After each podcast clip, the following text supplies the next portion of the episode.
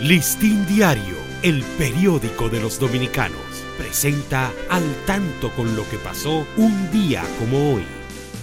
5 de agosto de 1941 se funda la Orquesta Sinfónica Nacional bajo la dirección del maestro Enrique Casals Chapí. Su primer concierto lo ofreció el 24 de octubre de ese mismo año. 1930 nace Neil Armstrong astronauta norteamericano y primer hombre en pisar la luna. Para Listín Diario, soy Dani León. Listín Diario, el periódico de los dominicanos, presentó al tanto con lo que pasó un día como hoy.